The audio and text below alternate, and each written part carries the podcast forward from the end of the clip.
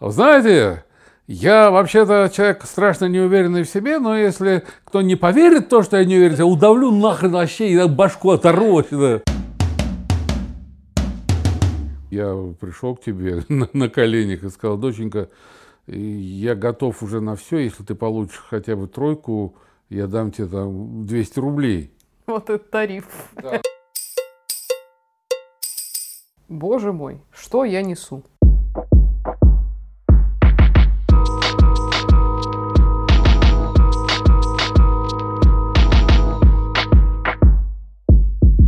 Всем привет! Это подкаст «Ну, пап» и я его ведущая Ира Сергеева. Всем еще один привет, и я еще один ведущий Леонид Сергеев. Я сегодня проделала огромную, здоровенную домашнюю работу. Ложь номер один. Ложь не возьмешь. Значит, история. Однажды я сходила на интенсив по подкастингу. У нас там было одно клевое упражнение. Придумать питч подкаста с нуля и упаковать это в минутную аудиозапись, в такой аудиотизер, подкаста, который ты идешь и придумываешь буквально там за час. Нас отпустили на какой-то перерыв, сказали, что идите, вдохновляйтесь тем, что вас окружает, вдохновляйтесь тем, о чем вы давно думали. Вот придумайте прямо с кондачка какую-то целиковую концепцию подкаста и запишите аудио ровно на одну минуту, которая объяснит, о чем вы хотите э, говорить. Я нашла только что эту запись. Она действительно датируется 2000 Вру, не два года назад это было, это было один год назад, 2019 годом. И хочу, чтобы мы с тобой сейчас послушали, что я придумала. И Давай. господам, нашим слушателям мы тоже эту штуку поставим. Привет, я Ира, и у меня комплекс самозванца. Два года назад я провела свою первую большую образовательную программу в роли куратора. И несмотря на то, что всем зашло тогда и заходит до сих пор, и несмотря на то, что я всегда выхожу в, к публике только с теми темами, в которых я действительно разбираюсь, это маркетинг, это коммуникации, это в целом рассказывание крутых историй и их упаковка и доставка до аудитории. Каждый раз меня гложет маленький червяк, который спрашивает, как померить свой опыт, как понять, что сейчас действительно тот момент, когда ты столько знаешь, количественно и качественно, что ты действительно можешь выходить к людям и их к чему-то учить, образовывать и склонять к каким-то решениям с точки зрения знаний. Как существует феномен самозванства вообще сегодня? Тони Робинс — это самозванец или нет? Как развивался феномен самозванства исторически? Почему уже Дмитрий I тоже, наверное, был классным оратором и тоже обладал каким-то знанием, чтобы склонить на свою сторону огромное количество людей? Как разбор исторической перспективы самозванства может нам помочь сегодня э, сделать так, чтобы на наших ушах оказалось меньше лапши? Э, об этом я бы хотела поговорить в рамках этого подкаста и сделать мир чуть-чуть лучше. То есть, условно, год назад я придумала подкаст про самозванство. Циклично эта тема появляется в моей жизни более-менее постоянно. И сейчас я поняла, что нам с тобой очень важно об этом поговорить, потому что мы же тут с digital все так или иначе мешаем, правда ведь?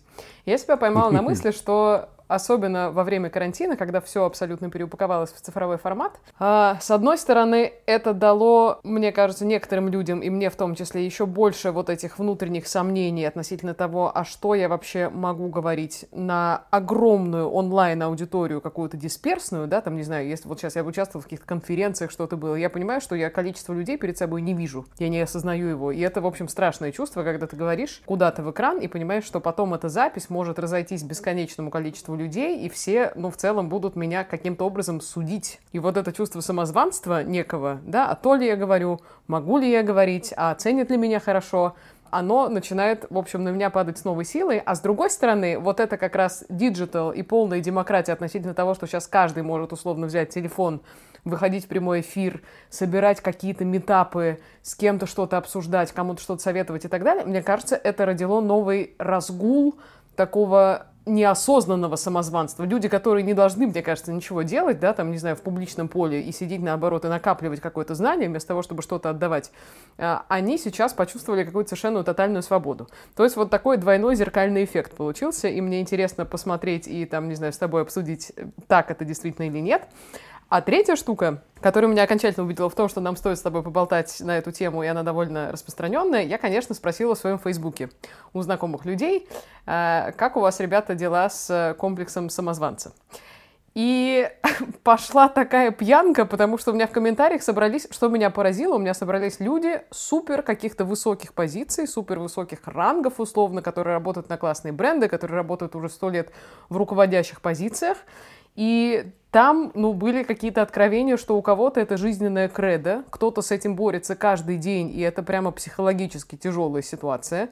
Кто-то пишет, что всегда найдется кто-то, кто умнее тебя и будет хейтить, и этот момент хейтерства какой-то людей беспокоит. Кто-то пишет, что борюсь там, потому что мысленно каждый раз перебираю свои успешные проекты и думаю, мне очень понравился, кстати, этот пункт, думаю, ну нет, мне бы столько денег за чушь не платили, поэтому я ничего, типа был вот такой ответ. Пару людей я даже попросила нам прокомментировать голосом, как у них дела с комплексом самозванства. И, например, вот это Глеб. Глеб э, работал в руководящей позиции, он занимался, он руководил пиар-отделом огроменной, вообще самой главной э, международной правозащитной компании. И сейчас Глеб ищет работу. Вот что он нам рассказывает. Я ушел из организации, в которой работал 12 лет. И сейчас еще работу впервые за 12 лет. Я там занимал руководящую должность, занимался пиаром, вот, а сейчас, когда э, рассматриваю предложения потенциальных работодателей, откликаюсь на них и одновременно думаю, господи, там все так круто, это потребует очень много сил, энергии, я чего-то не знаю, я не умею вообще, что я пытаюсь людям доказать.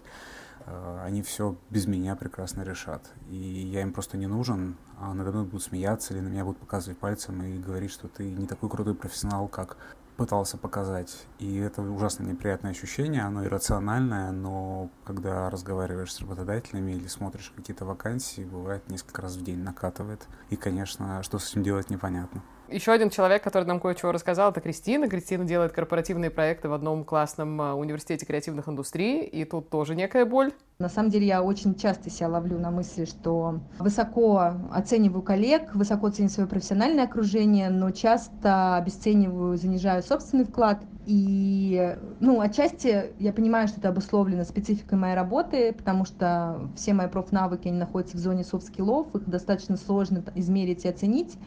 И, соответственно, от этого как бы у меня случается ощущение а, отчуждения от собственного интеллектуального труда периодически. А, и даже в свое время я там полностью пыталась поменять сферу деятельности, пошла обучиться, обучаться на повара, кулинарные курсы, именно потому что мне хотелось от этого осязаемого результата своего труда. Мне казалось, что как бы в этом случае у меня будет какое-то вот это повышение ощущения собственного вклада. Но, ну, как бы в итоге образование меня не отпустило, я как бы вернулась в эту сферу.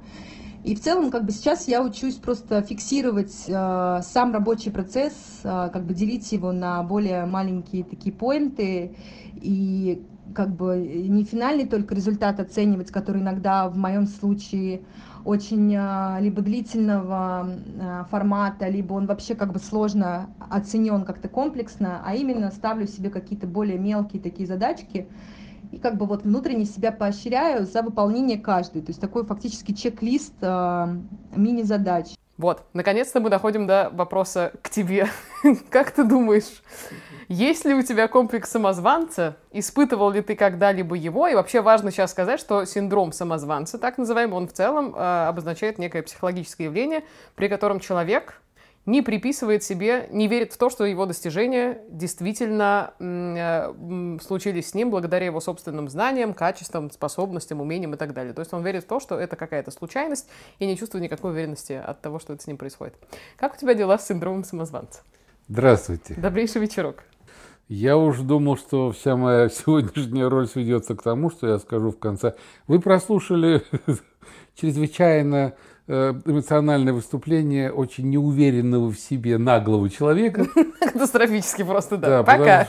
Потому, да, и на этом мы заканчиваем. Спасибо за с вами Зато видал, подкаст. какое вступление? Прямо... Это, это уже не вступление, это пол, не знаю, дипломной работы. Э, понимаешь, доченька, когда вначале ты поставила вот это там на, на летний назад свой там тизер-шмизер. Этюд. Этюд. Так я поймался на мысли, что, как говорил Станиславский, не верю. Угу. Вот если ты сомневающийся человек, если а сомнение, на мой взгляд, это мое личное мнение, не пытаюсь его никому навязывать, это как раз, наверное, то, что и отличает человека от зверя, от животного, э, человека, существо разумное от существа неразумного. Сомнение, в первую очередь. Так ты и говори как-то вот сомневаясь, а то ты так бодро вылупила это все, это все равно, что сказать, знаете, Я вообще-то человек страшно неуверенный в себе, но если кто не поверит в то, что я не уверен, я удавлю нахрен вообще и башку оторву. Вот. Немножечко это меня как-то насторожило. Потом я стал думать, что, а может быть, человек действительно вот этим напором пытается как-то компенсировать внутреннюю такую вот действительно неуверенность. То, что неуверенность присутствует в человеке и должна присутствовать. Вот смотри, актер, который снимается в кино, он в камеру рассказывает о своей жизни, о жизни своего героя, он дает переживания, он не видит лиц, он не видит ответной реакции. Как его будут оценивать? Как будут смотреть люди его работу? Будет ли это, я не знаю, человек, который пришел, выпил 250 водочки, закусил огурчиком и смотрит этого Гамлета? Будет ли это человек, который готовился к встрече с этим произведением, ну, не знаю, там, всю свою жизнь, и вот он наконец-то... Это разные вещи, он уже об этом никогда не узнает. Но он, и он сомневается, он поэтому сомневается. Давай про тебя. Ты сомневаешься? Ну подожди, дай мне сначала продемонстрировать умность свою. Ну все, это мы уже поняли, давай как бы к делу. Я вот, ты говорила, я там, какие-то мысли у меня возникали э, в воспаленной голове.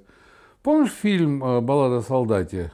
Чего он начинается, что молодой солдатик Алеша бежит от танка, да, запыхавшись, потом в конце концов он там, закрывая глаза, бросает гранату, подбивает танк, и когда генерал спрашивает, а герой, ты танк подбил, как ты это сделал? Он совершенно искренне ему говорит, со страху. И генерал в исполнении Крючкова так усмехается, говорит, смотрите, со страху. Если бы все так со страху. Вот это и есть элемент сомнения, который, еще раз говорю, для меня человека делает существом разумным. Ну, во-первых, да, мы все гонимся за горизонтом, мы все пытаемся его догнать, хотя знаем, что это невозможно, но тем не менее стремимся к уровню собственной некомпетентности. У меня, у меня, у меня, да у меня всегда это было, у меня и до сих пор это, а, а как иначе, если ты, например, сочиняешь какую-то песню, тебе кажется, ты там вложил в нее все, там душу, тело, я не знаю, там сбережения, заначки, а выходишь к людям и говоришь, вот,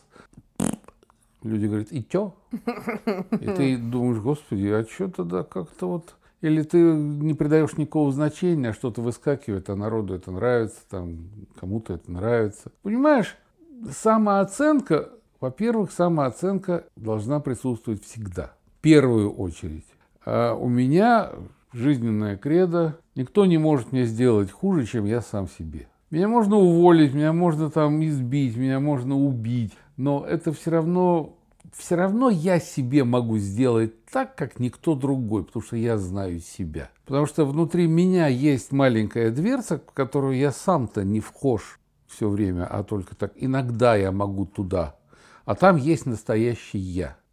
Ты знаешь, мне очень э, э нравятся люди, вот там, политики, я не знаю, руководители, которые, отвечая на какой-то вопрос, могут сказать, вы знаете, я не знаю, как ответить на ваш вопрос но я приложу усилия, и я изучу все это, и я отвечу на ваш вопрос. Потому что я таких людей не встречал, честно говоря. Потому что чем человек больше облечен какой-то властью и каким-то доверием, тем больше он старается из себя показать, построить. Выходит человек, который вчерашний, я не знаю, там, ну, мягко скажем, да, там, какой-нибудь там директор совхоза, а сегодня он выходит и разглагольствует насчет тяжелой промышленности, перспектив ее развития, да, космических освоений просторов, хотя он там когда-то писал заметки в стенную газету. А, вот. Это значит, что у него нету синдрома самозванца, как будто бы. Ему типа файн.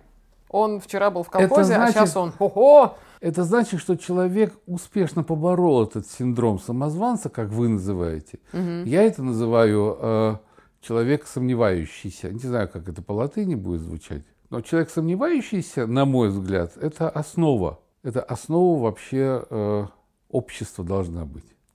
Я не знаю, к месту или не к месту, э, был какой-то давным-давно, давным-давно на Каспийском море, в городе Шевченко, по-моему, был какой-то фестиваль, и после фестиваля там какая-то кафешка, собрались, значит, э, почетные гости, там хозяева, Южная Республика, там принимали вообще Казахстан. Ну и как-то так хозяин кафе такой был, очень радушный человек по-восточному.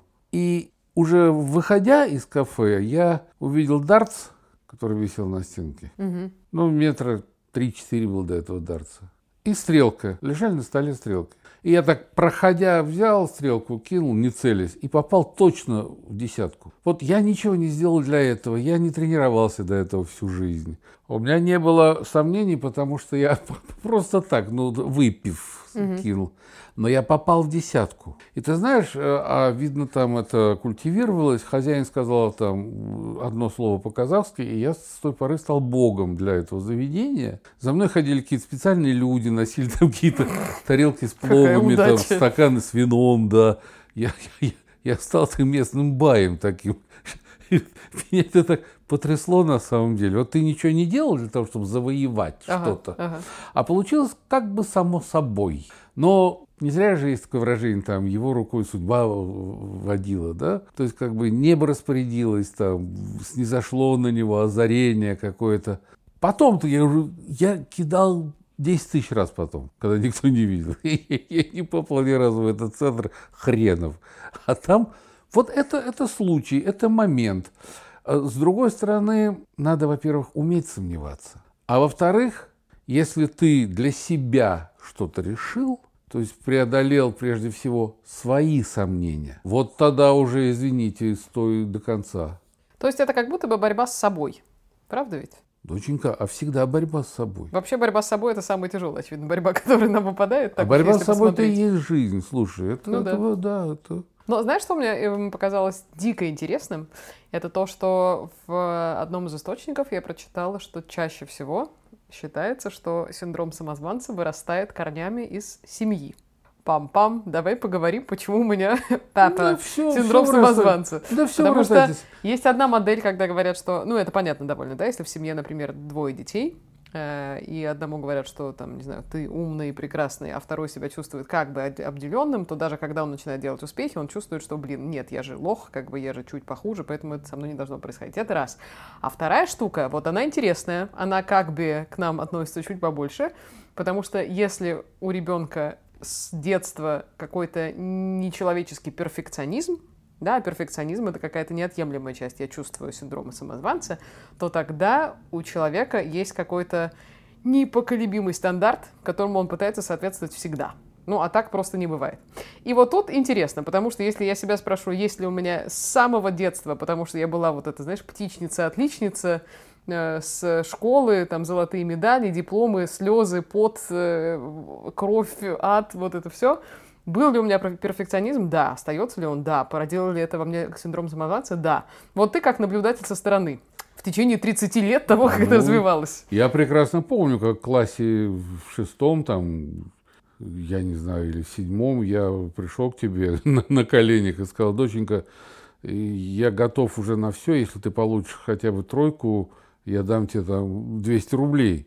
Вот этот тариф. Да, на что-то серьезно посмотрела на меня и сказала, пап, а я уже не могу по-другому. Потому что все привыкли в классе, что Сергеева круглая отличница. Да, некая боль. Ну, от круглой отличницы до круглой идиотки. Да, близнецы-сестры. С другой стороны, слушай, не могу сказать, что это было у нас прям какое-то культивирование в семье. Это как будто я сама себе создала эту странную штуку. Потому ты что сама себе я... поставила эту цель, и ты шла к ней Когда я получила два по алгебре, вот это я помню супер четко, что а. я пришла домой, а у нас здесь был накрыт стол, и у нас стол, был праздник. Да. да. Я сидела в слезах, а вы сидели и жахали, значит, за, за мои достижения. Скажи мне, пожалуйста, доченька, а как ты считаешь, синдром этого самозванца, не знаю, не точно название, ну хрен с ним, это хорошо или плохо, по-твоему? Вот если он есть у человека, это хорошо или плохо? О, это хороший вопрос, потому что синдром самозванца очень легко спутать с какими-то супер близкими понятиями. Потому что я пыталась понять, эм, как бы я еще могла это назвать. С одной стороны, мне кажется, это очень бьется просто с человеческой интеллигентностью, с человеческой воспитанностью относительно того, что ты можешь действительно делать, на что у тебя есть силы и знания условные, а на что нет. Потому что меня эта история волнует в первую очередь, начала волновать в тот момент, когда я стала что-то преподавать или что-то кому-то говорить вот с какой-то, я не могу сказать, что с высоты, да, но просто с точки зрения человека, который отдает другим людям какое-то знание. Тут я поняла, мне кажется, довольно важную штуку, потому что у меня нету синдрома самозванца относительно своих успехов. Вот это довольно важная штука. Она может быть самонадеянная довольно, но при этом я четко понимаю, что у меня нету никаких переживаний, потому что если я облажаюсь, то я облажаюсь только перед самой собой. Хорошо, как извини, только... хорошо, что ты не врач, а то там, если облажаюсь, да, только перед ну собой. и как бы никто и не А заметит, человек правда. помер, да? Да, типа того. Вот. А как только это стало биться с тем, что я стала отвечать перед другими людьми, я отвечала, э, я стала отвечать за других людей, с каким багажом знаний, например, они выходят после того, как они на меня потратили свое время. Вот это мне стало важно. И тут мне стало прямо ужасающе там страшно, условно, перед каждым каким-то публичным выступлением или программой или чем-то. Понятно, что рука набивается и так далее, но всегда этот мандраж есть. Ну, так И мне кажется, что это хорошо, быть, извини, так потому должно что- быть. Это ответственность, это волнение. Э, Ты думаешь, спортсмен, который выходит на старт забега, он что, как каменная тушка, что ли, спокоен? Его колотит, у него адреналин зашкаливает так, что дай Боже. И это его срывает с места, и он несется вперед, вообще забыв про маму, про папу и Но знаешь, про что на еще свете. важно? Мне кажется, что это и рождается ведь только от того, что ты себя пытаешься каким-то образом сравнить с каким-то общепринятым, что ли, стандартом. И ты пугаешься, ты этому стандарту условно соответствуешь или нет. Вот представь, мне кажется, есть же люди, которые вообще плюют на эти стандарты, и мне кажется, они либо дураки, которые вот как раз э, находятся в начале кривой, там, типа новичок, который считает, что он знает абсолютно Либо все. делают вид, что Либо- они плюют на эти стандарты. Либо это люди супер инновационные, которые, наоборот, бьют, там, не знаю, Либо защитная индустрию. реакция. Либо защитная реакция. Понимаешь, у каждой монеты есть э, аверсы и таверсы, есть там другая сторона. Если есть э, это самоедство, этот синдром, если есть это сомневающееся начало, и человек сидит и думает, а так ли, а могу ли, а способен ли, тварь ли я дрожащая или право имею. Ой, я тоже думала над этой фразой. Все это уже описано, да. То с другой стороны, а похрен. А хоть я идиот, который ничего не понимает, или идиотка, а похрен, я полезу, и 15 миллионов моих ботов и подписчиков, и похрен мне все. Мне говорят, белый не носи, я буду носить белый. Вау, вау, вау, вау. Потому что мне внушают и говорят, давай иди и делай так. И я не думаю. Вот человек, который не думает, это такой танк без водителя. Знаешь, он прет и прет, прет и прет, пока не встретит стену гораздо более к- прочную и крепкую, чем он сам, чем его лоб. Это тоже разновидность, это тоже, это тоже по-своему страшно. Вот золотая середина, правило золотого сечения всегда должно быть. Ты сам перфекционист? Или это я не в тебя? По-русски мне скажи.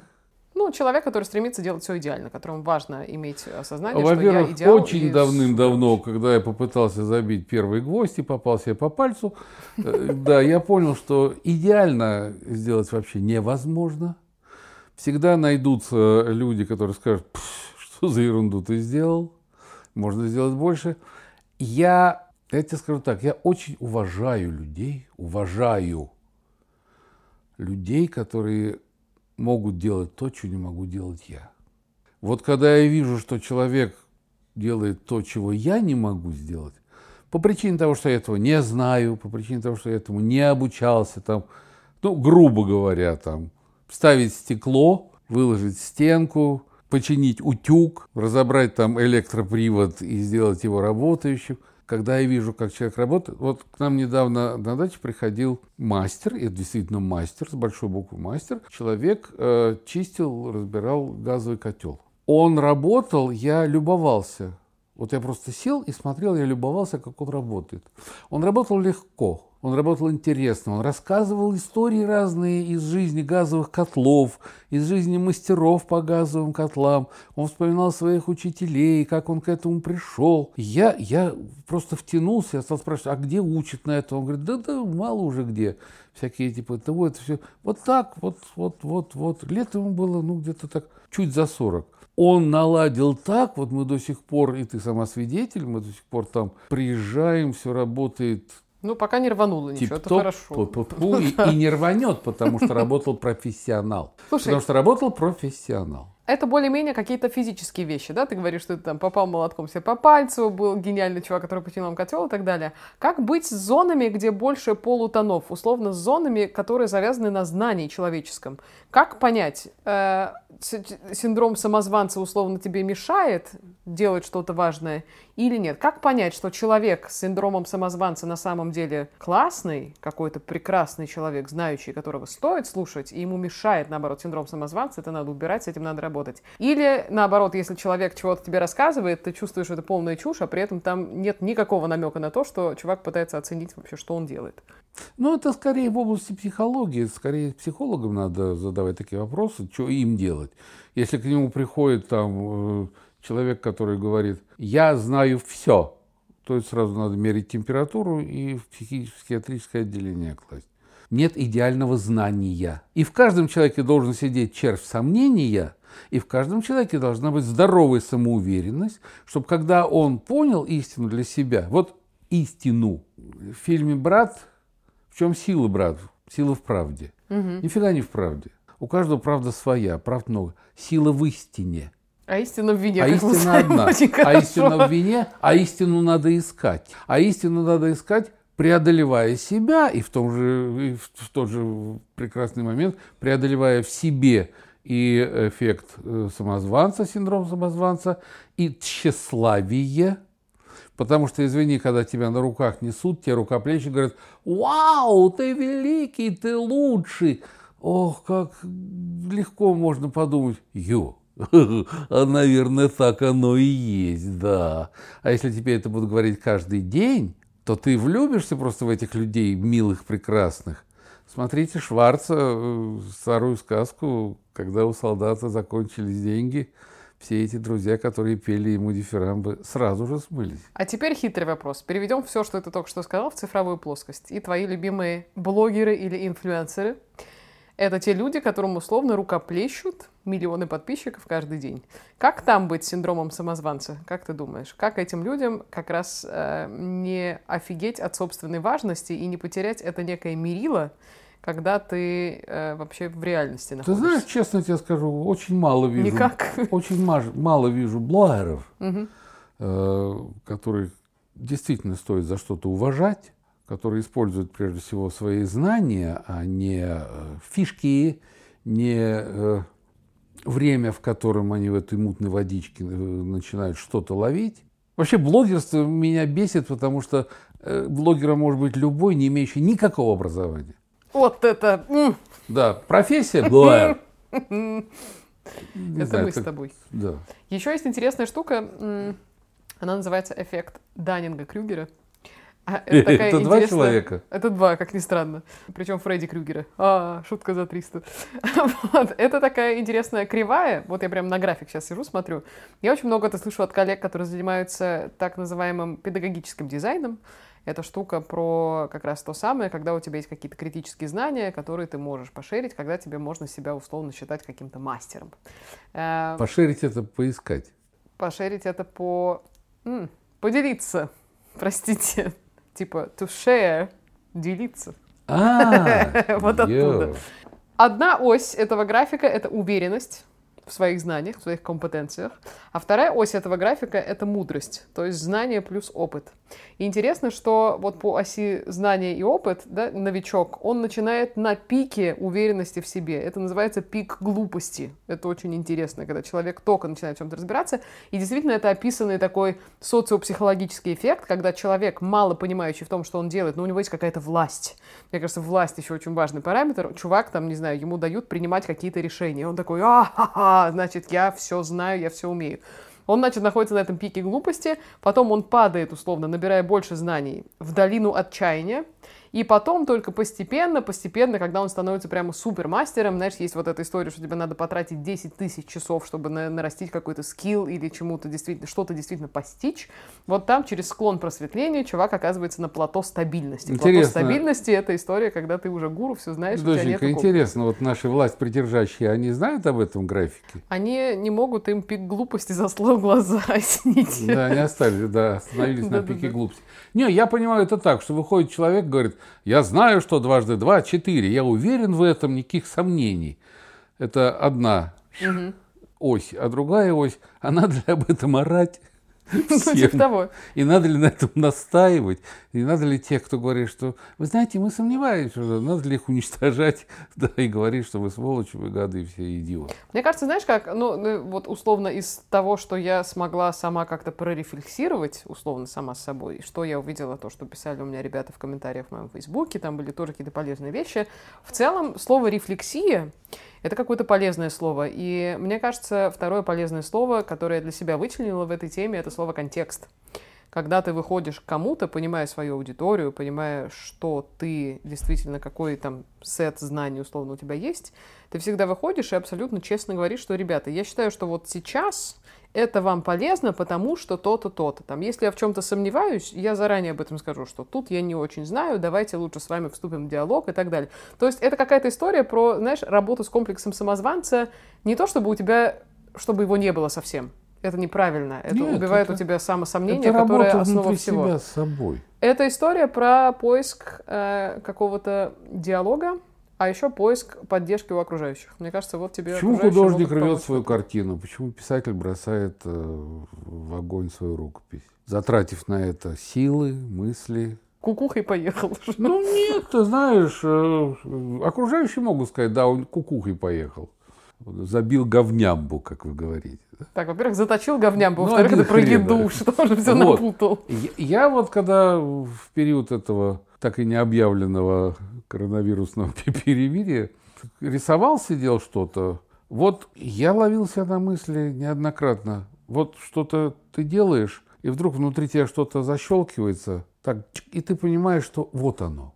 Это да а можешь сидеть, что-то малевать, малевать, тонну работы произвести, извести там тонну, я не знаю, там чернил, красок, а потом посмотреть утром, взять и порвать. И рвал, и выкидывал, и буду рвать и выкидывать. И это не от того, что ты не уверен в этом, а от того, что ты понимаешь, что это не то. Быть уверенным в том, что ты не уверен. О, это полезно. Мой последний, наверное, тебе вопрос. Была ли конкретно у тебя в жизни ситуация, когда ты стоишь перед каким-то количеством людей и думаешь про себя, боже мой, что я несу? Что я делаю? Почему я вообще оказался в этой ситуации? Что за хрень? Я совсем, что ли, того? Ну, раньше было, вот когда я начинал свою э, концертную творческую деятельность, я приходил в себя только где-то на третьей, четвертой песне. Из обморока. Абсолютно.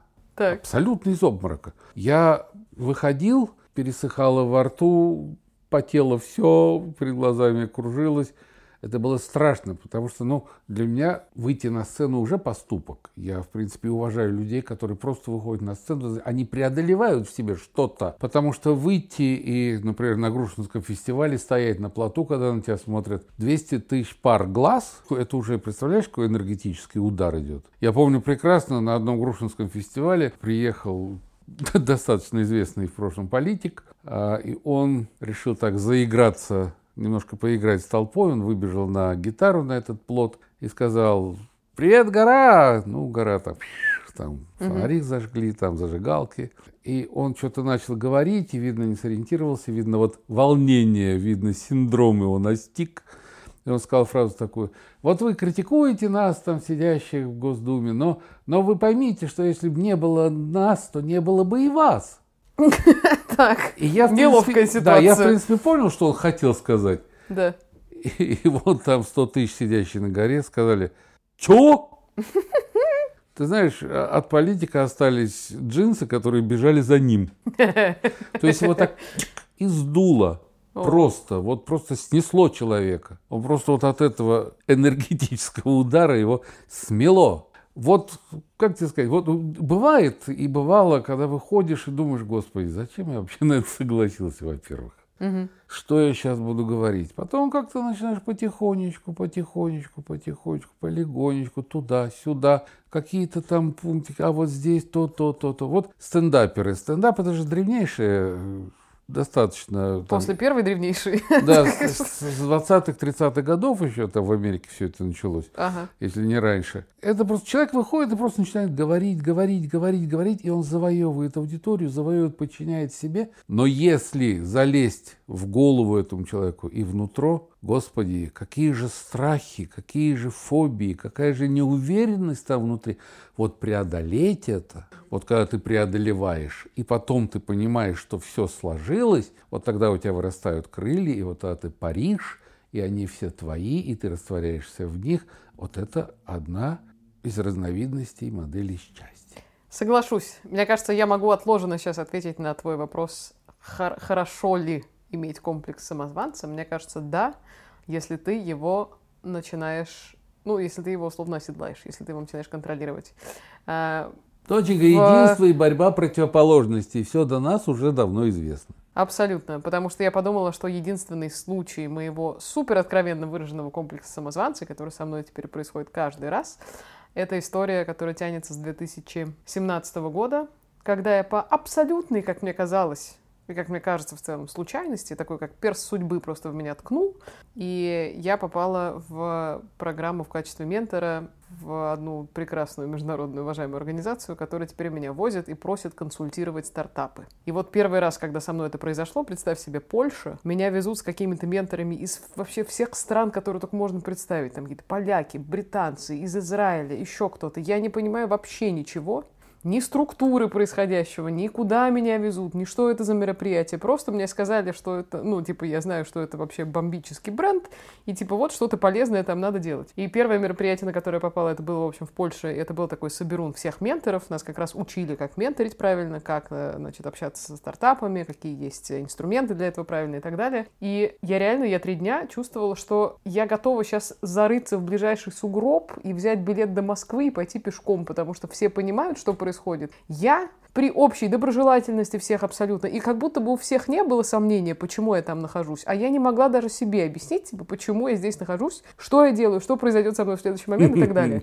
Но с 2017 года это началось, и я уже там объездила сколько каких-то стран, и сколько отменторила стартапов и так далее. Каждый раз, когда я оказываюсь где-то там, мне все еще кажется, что это нереальная вещь, которая происходит не со мной, которая происходит со мной не совсем заслуженно, но я настолько питаюсь вообще этим счастливым, пускай даже случаем, и настолько меня это поднимает, когда после каждого из там, этих мероприятий мне говорят, что все было классно, что это было полезно, что люди от меня что-то получили. И я такая, ха, значит, все не случайно. И вот на этой счастливой ноте я, мне кажется, знаешь, выезжаю просто на волне своего синдрома самозванца с новыми силами. Доченька, когда пропадает вот это вот волнение, творческое волнение, которое тебя поднимает в результате, ты преодолеваешь его и в результате поднимаешься, тогда надо менять профессию. Да, но согласись, что и в творчестве, мне кажется, и в какой-то более занудной профессиональной штуке, типа, не знаю, маркетинга того же, как только ты перестаешь волноваться, и как только ты перестаешь сомневаться в себе, ты, э, ну, как бы, сдох внутри. Ты Значит, становишься машиной, плохо. ты становишься машиной, а машина никому не интересна,